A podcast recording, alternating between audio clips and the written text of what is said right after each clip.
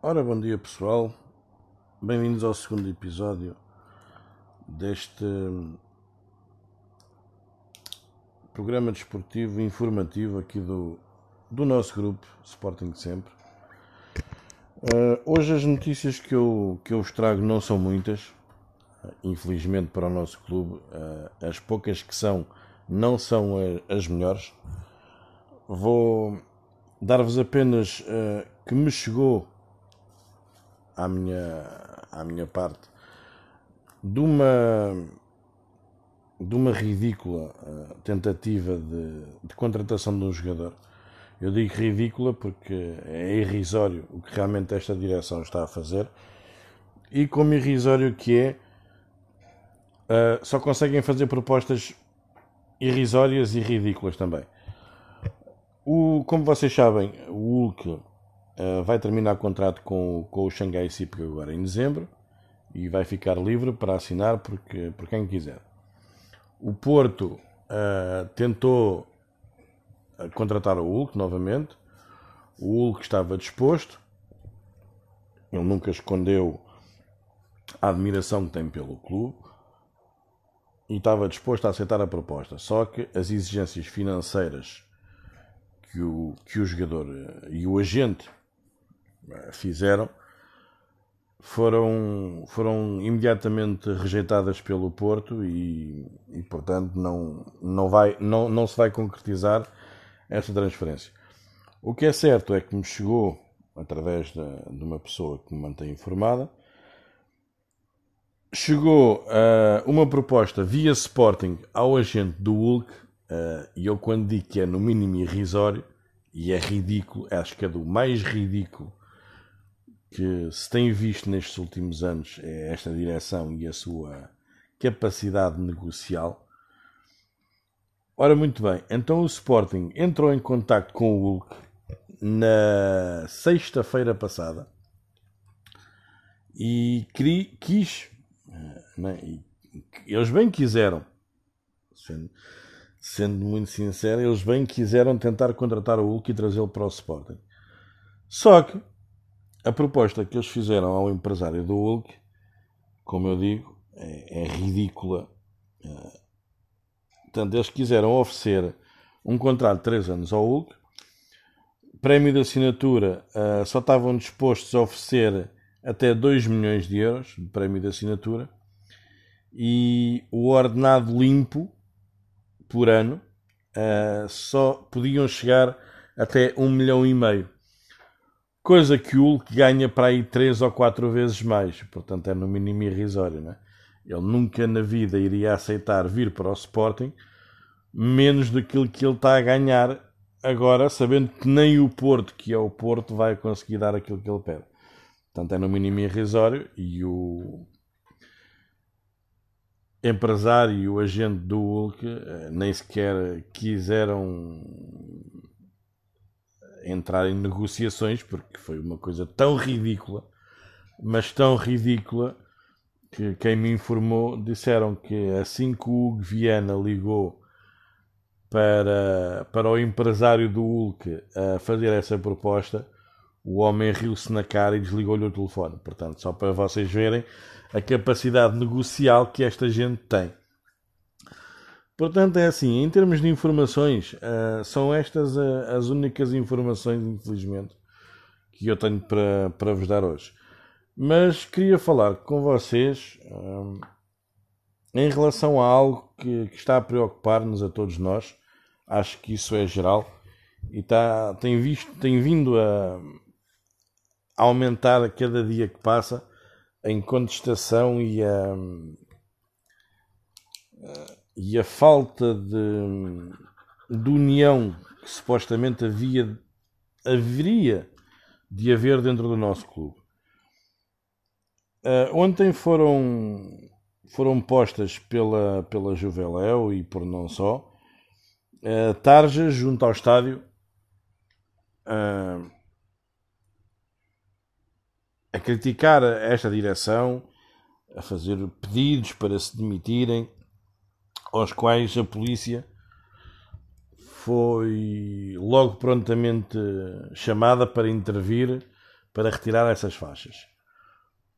Ora, portanto, eu, a minha análise que eu faço a isso é, para já, acho que é de uma, de uma falta de respeito uh, para o povo português aquilo que aconteceu ontem. Isto porquê?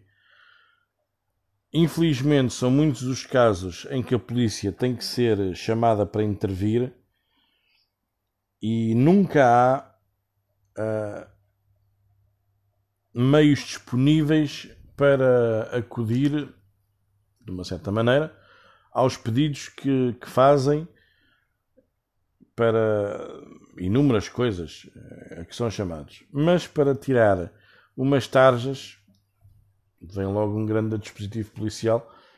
Acho que isso é, é, vergonhoso e acho que é uma falta de respeito também de uma instituição como é a Polícia de Segurança Pública para, para o resto do país que está a transmitir uh, uma falta de respeito e uma falta de interesse, coisas bem mais importantes e bem mais graves nunca podem ou não têm meios disponíveis para tal mas para retirar umas faixas vai logo um aparato policial que é uma coisa dela.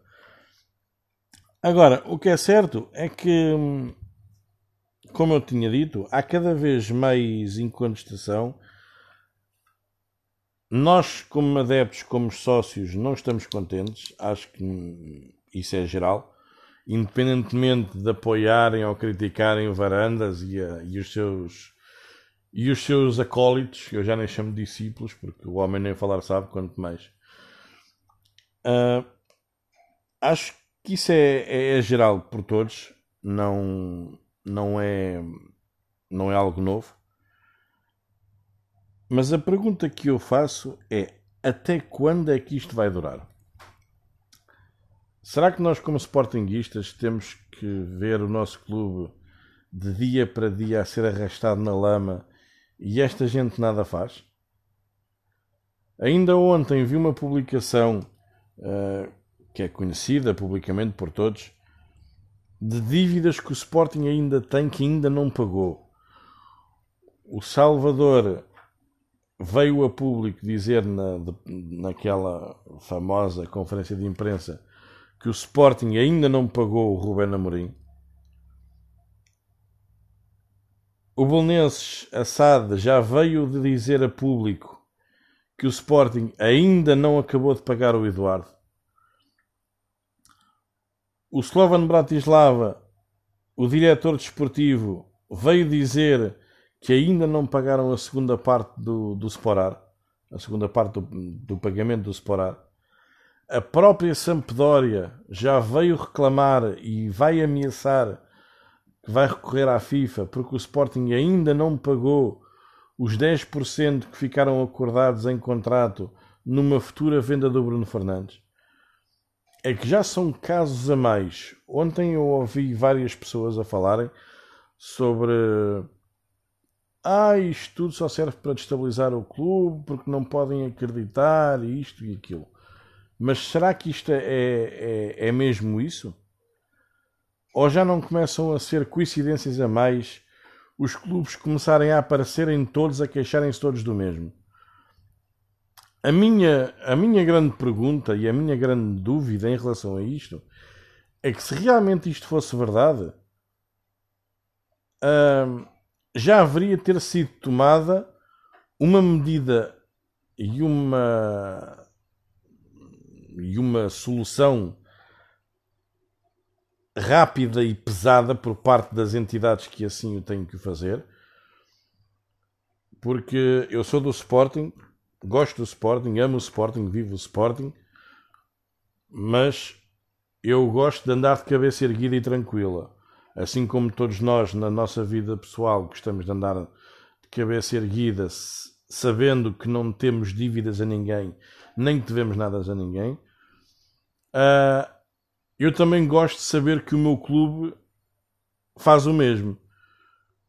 Portanto, a isto a ser verdade, por mais que nos custe, acho que o Sporting deve ser punido por isso, uh, principalmente por quem não está a cumprir com as, com as obrigações que, que deve.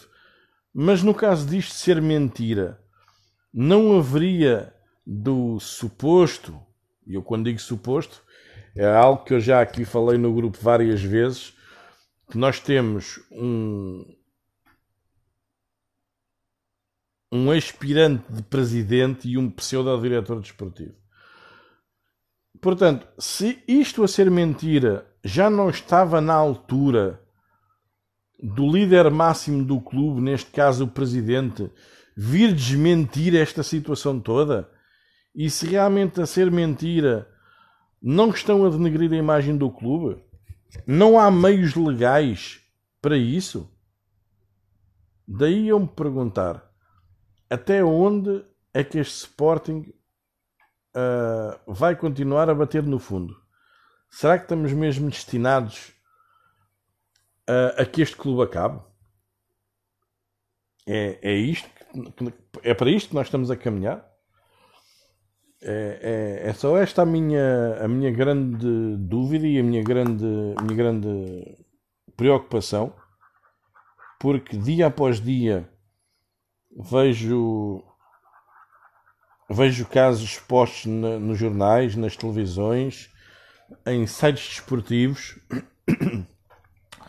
Uh, aqui em França, por exemplo, vou-vos dar esse exemplo. Há canais de televisão que já começam a falar sobre uh, o incumprimento que certos clubes têm. E a semana passada, num deles, falaram sobre o Sporting. Por causa do Mihailovic, por causa do Bruno Fernandes e por causa do Braga. Agora eu pergunto-me: será que esta gente que está à frente do nosso clube, eu não vou chamar a estas pessoas pelos nomes que têm e que encargam, porque acho que não merecem. Acho que é humilhante chamar a esta pessoa presidente. Ele é, foi eleito, não para mim corretamente, mas foi eleito. Mas será que esta gente não, não tem amor ao clube? Não sabe o que é que está a fazer? Será que são assim tão ingênuos que não veem aquilo que estão a criar? Nesse programa que eu vi, falaram sobre, sobre as dívidas que os clubes têm, uh, os negócios paralelos que os clubes fazem em relação a contratos, patrocínios e, e tudo mais, nas dívidas que os clubes contraem para outros clubes na compra e venda de jogadores, os tais favores e negócios e isto e aquilo, e falaram sobre o Sporting. É vergonhoso para mim, como português e como sportinguista, estar noutro país e falarem do meu clube por motivos financeiros. Isto para mim é vergonhoso.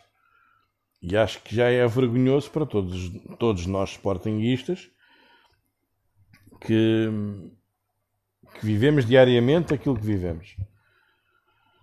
Depois há uma. Houve uma frase que eu ouvi ontem de uma pessoa que eu pessoalmente não perdão, não sou muito. Não sou muito fã. Não, não sou muito fã, que é do Dias Ferreira. Mas ele ontem teve uma frase que realmente espelha uh, este Sporting atual. Dias Ferreira ontem disse: a incompetência é da responsabilidade de quem é incompetente. Ora, o que é que isto quer dizer? Se o Sporting está no estado em que está, é porque as pessoas que lá estão são o espelho deste Sporting. Se este Sporting está na miséria, são porque estas pessoas são uma miséria.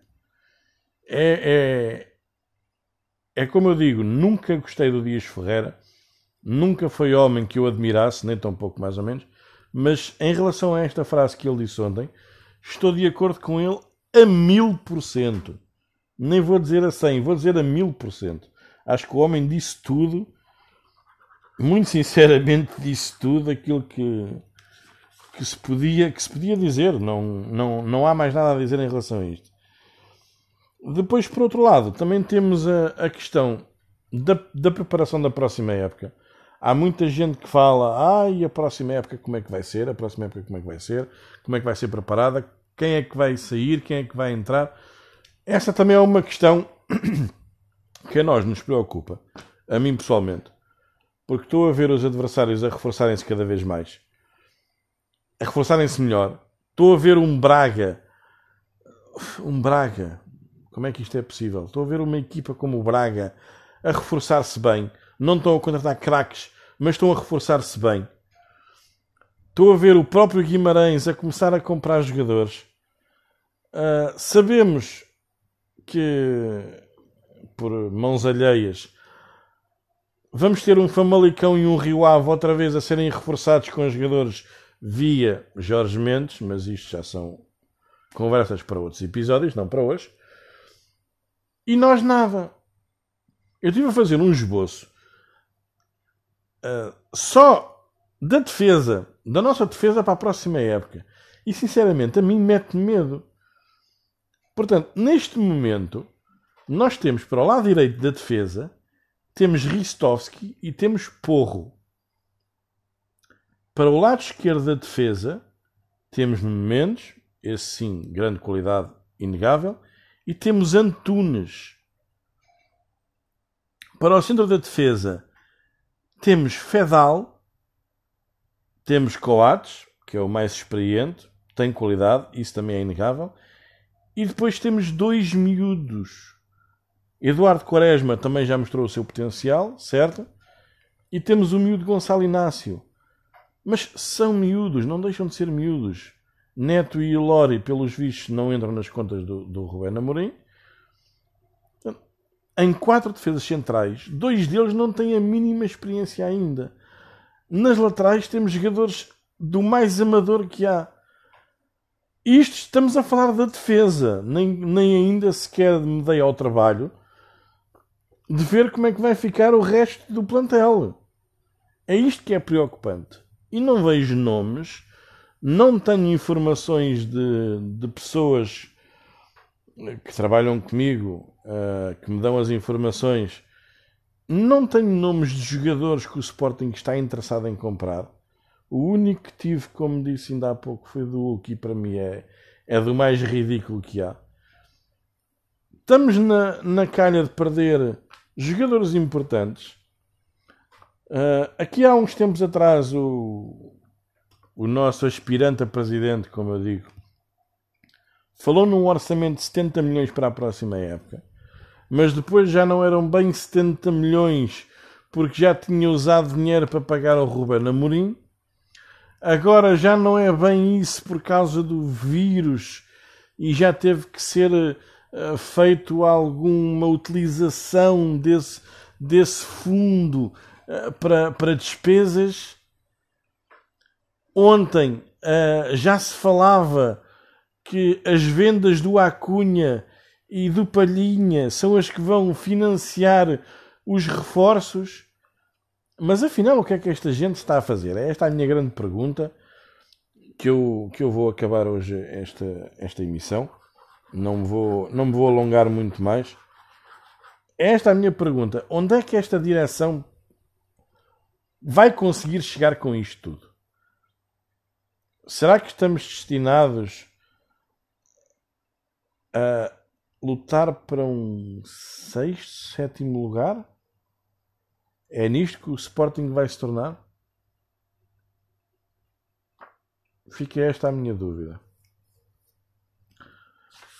Bom pessoal, por hoje vou terminar por aqui. Não vou alongar muito mais neste segmento informativo.